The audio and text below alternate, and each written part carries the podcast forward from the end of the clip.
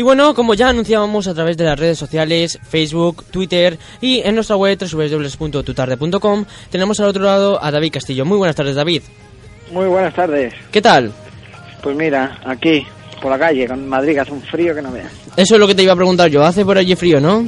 Hace por aquí bastante frío, hace bastante frío. Además, sobre todo cuando se va el sol, porque con los primeros rayitos te puedes un poco... te puedes escaquear, pero ya cuando se va el sol hace mucho frío. Mira, aquí esto es para cogernos, hacer un agujero debajo de la tierra y meternos para adentro. Eso es. Así seguro que hace calor. bueno, te voy a presentar a mis colaboradores. Muy buenas tardes, Laura Bermejo. Buenas tardes. Irene Hola, Vázquez. muy buenas. Buenas tardes. Laura, Ber- eh, a su Magister. Hola, buenas tardes. De invitado tenemos a Rubén Gutiérrez. Muy buenas, David. Y también a Blanca, nuestra colaboradora de Badajoz. Blanca, Blanca, Blanca ¿sabe- se ha callado. Sí, es que Blanca mm, le tenemos un especial cariño y la pobre a veces es que se nos, se nos pone tan emotiva cuando, cuando escucha, a por ejemplo a ti, por ejemplo, que es que le dan, le dan ataques. bueno, pues vamos a comenzar con la entrevista. Muy bien. La primera pregunta es, ¿cuándo supiste que, quería que querías dedicarte a ser actor? Pues la verdad es que fue de, de pequeñito. Con siete años yo le dije a mi madre que yo quería hacer también anuncios y tal, porque había una amiga mía que los hacía. Y mi madre me apuntó, mi padre no estaba muy de acuerdo, pero bueno, con siete añitos empecé. Entonces comenzaste con tan solo 7 años en el mundo de la publicidad. ¿Qué anuncios has protagonizado? Mogollón. Y en un año creo que llegué a hacerme veintitantos anuncios o incluso treinta, o sea, muchísimos. He hecho de Patela Piara, de Bollicao, de Iberdrola, de Telefónica, del Corte Inglés, de todo lo que haya, de todo. De Patela Piara, de todo, muchas cosas. Has intervenido en varias series de televisión. La más destacada es Hospital Central y Ana y los Siete, y Policías.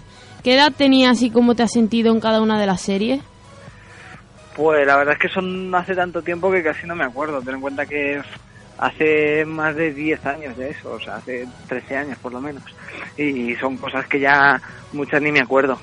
Pero yo sé que siempre me lo pasaba súper bien y, y Ana y los siete lo guardo con cariño, fui con mi madre, me acuerdo que policías también. Bueno, no sé, tengo pinceladas, pero lo único que sé es que me lo pasaba súper bien.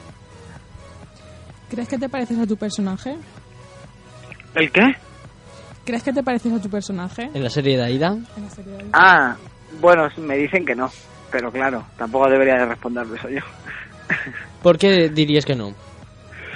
Bueno, no sé, no, no compartimos compartimos muchas cosas porque el personaje sale de uno, pero pero soy un chico más tranquilo, digamos. ¿Cómo es tu relación con los actores? Muy buena con todos, la verdad es que con todos es muy buena. ¿Qué es lo que más te gusta de Jonathan?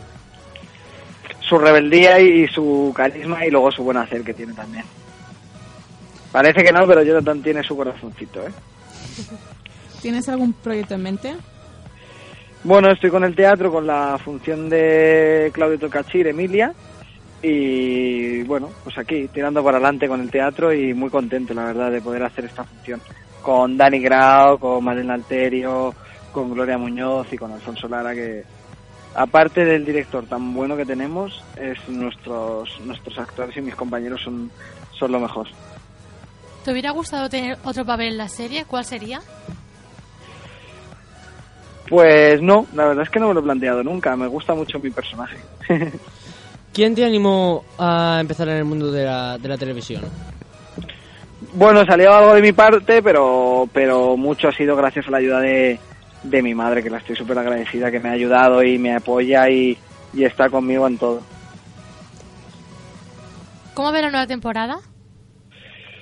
Pues bien, en mi tele. Muy bien, no, la, la verdad es que la estoy viendo con mucha ilusión, ya también sabiendo que se va a terminar la serie. Y, y nada, la verdad es que creo que están siendo capítulos bastante divertidos. Vosotros también me podéis decir cosas. Pues sí, yo creo que, que se están poniendo emocionantes, ya, ya llega el final, como anunciaste en Twitter. Mm, ¿Qué es para ti terminar la serie después de tantos años? Pues es una mezcla de emociones. Ten en cuenta que yo he vivido muchas cosas en la serie. Yo entré con 12 años y, y entré virgen en todos los sentidos. y, y me voy de la serie pues con mucha más edad y con mucho recorrido a nivel personal sobre todo, profesional también he tenido la suerte y es mucha mezcla de emociones, pero bueno, yo creo que estamos cerrando los capítulos muy bien y estamos cerrándolos con la cabeza bien alta y, y nada, a tirar para adelante. ¿Con quién te llevas mejor de la serie? Pues no con todos, con Eduardo tengo mucha relación también porque es igual más de mi edad, con Miren, con Melanie, no sé, con Pepe, con, con todos, con Mariano también, con Paco. La primera, Hacemos un buen equipo. la primera eh, película en la que estuviste fue Cachorro. ¿Puedes explicarnos un poquito sobre, sobre qué trataba la, la película? Pues era una película donde, donde yo me quedaba con mi tío, que era homosexual, porque mi madre se quedaba, se tenía un viaje a la India, y allí le, le pillaban con drogas, y yo me tenía que quedar con, con mi tío. Y, Y nada, la relación de ese tío que no quiere estar con su sobrino, que lo que menos que le apetece es eso, que tiene sus amigos porque es homosexual y tiene su vida muy liberal y no le apetece nada estar con su sobrino y cargar ahí con el sobrino. Y al final parece que los dos se van se van llevando cada vez mejor. si tuvieras que destacar eh, alguna pregunta o en el que te gustaría volver otra vez a, a, a a que se haga una segunda parte, por ejemplo, ¿cuál sería? Una segunda parte de Cachorro. No, una segunda parte de la película que más te ha gustado hacer. De la película, hombre, pues hacer una segunda parte de Cachorro, mira, no me lo había planteado nunca, pero sería muy bonito.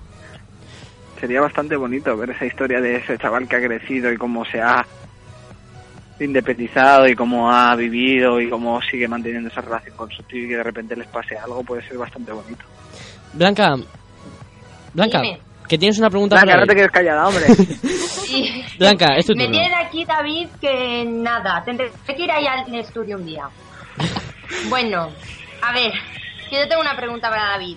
Tú llevas muchos años en Blanca, AIDA. no sé si has dicho algo, pero no te he escuchado. Vale, que llevas muchos años en AIDA. Y a- vamos a ver, tendrás muchísimas anécdotas. ¿Cuál es la mejor? David, Sí, ¿le escuchas? No he escuchado. Vale, te la repito yo.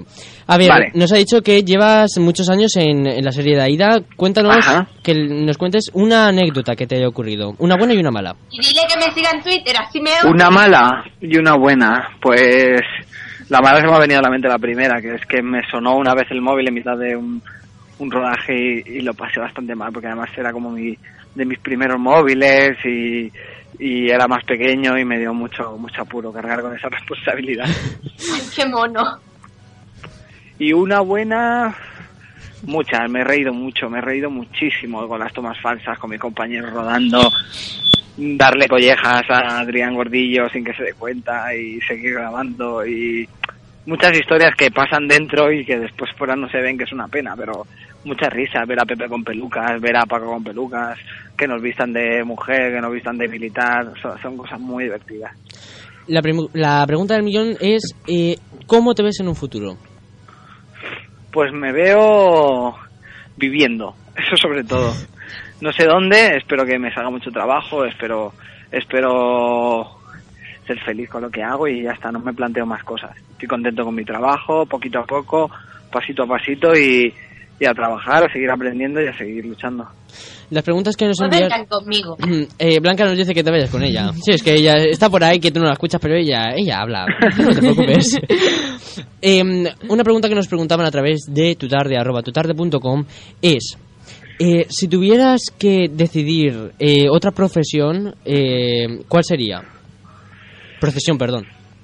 Pues la verdad es que soy bastante mm, enamoradizo de las profesiones. Me, encantaría hacer muchas cosas, me encantaría mucho también en estos tiempos que corres poder tener la, la, la, la, la ilusión de decir voy a ser juez. El otro día me lo, me lo planteaba y decir, mira, sería una profesión bonita poder poder poder decir eso. Y me gustaría mucho ser músico, me gustaría mucho ser biólogo marino, me gustaría me gustaría muchas cosas. Yo creo que que música sería una músico sería una de ellas, bastante fuerte y después viene biología marina y después sería juez. Pero entonces, ¿se te da bien eso de cantar? ¿O solo instrumentos? Sí, bueno, no se me da mal cantar, pero se me dan mejor los instrumentos, sí. Hombre, pues si nos quieres cantar aquí, nosotros te paramos No, no, no, no. Ah, no, bueno, no. bueno. Aquí te, te- te nos Sobre todo porque estoy en la calle, ¿sabes? Que, que los actores también tenemos vergüenza, eso de, de cantar en público y demás. Bueno, ponerme a cantar a un móvil. Parecerías aquí. Puede Alguien por la pensar que estoy un poco loco, que no les falta razón, pero, pero no quiero dar más motivos. ¿Cómo se lleva la fama? Bien, bien. Bueno, es parte del trabajo, hay que tomárselo así, hay que tomárselo como que la gente le hace ilusión y, y ya está. No, no hay nada más. Es parte de nuestro trabajo y tenemos que, que llevarlo. Bien o mal o como uno pueda. ¿Se podría decir que te paran eh, por lo menos, por ejemplo, tres personas al día? Sí, es una media razonable. una media razonable. Entonces, ahora mismo nos vemos aquí que aparece una chica de estas por aquí corriendo y te, te- a ver, se te queda aquí y a ver si va a coger el móvil y veremos a ver a qué varía con el móvil. Se nos empieza No, ella a cantar. que no, no la dejaría, no la dejaría. Se nos pone ella a cantar, tú no te preocupes. Aquí hacemos famoso a todo el mundo. Bueno, pues eh, David, muchísimas gracias por estar aquí con nosotros. Nada, vosotros. Ya sabes que te esperamos por aquí por el hecho cuando quieras. Perfecto. Ya sabéis que estoy encantado de hablar con vosotros siempre. Espérate que nos dice Blanca que te vayas para Badajoz. A la blanca habla, pero no se oye nada. Blanca no se escucha, voy a quedar con las ganas de saber cómo es la voz de Blanca. Dile que está en Twitter, que Di- no puedo hablar. Dice que le sigas al Twitter.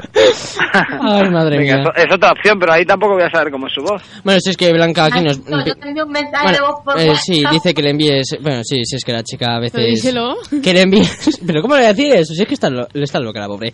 Bueno, pues David, muchísimas gracias. A vosotros. Esto, Ya ¿eh? sabes que, bueno, Blanca, Blanca sigue hablando por ahí, como una loca, pero tú no te preocupes. Muchísimas gracias y bueno, que te esperamos a ver tus próximos proyectos, te esperamos ver por televisión y bueno, que así hasta que tengas, ponle 60 años. Venga, perfecto. Me parece una media razonable también. Venga, pues cuando tengas 60 años o así, ya pues, ya te volvemos eh, a llamar y nos vuelves otra vez. Espero que antes, espero que un No, poquito hombre, antes, hombre, la que nosotros el año que viene otro proyectico más nuevo y aquí te tenemos. Efectivamente. Bueno, pues ya sabes que esta es tu casa. Muchísimas gracias. Un placer, un abrazo. Un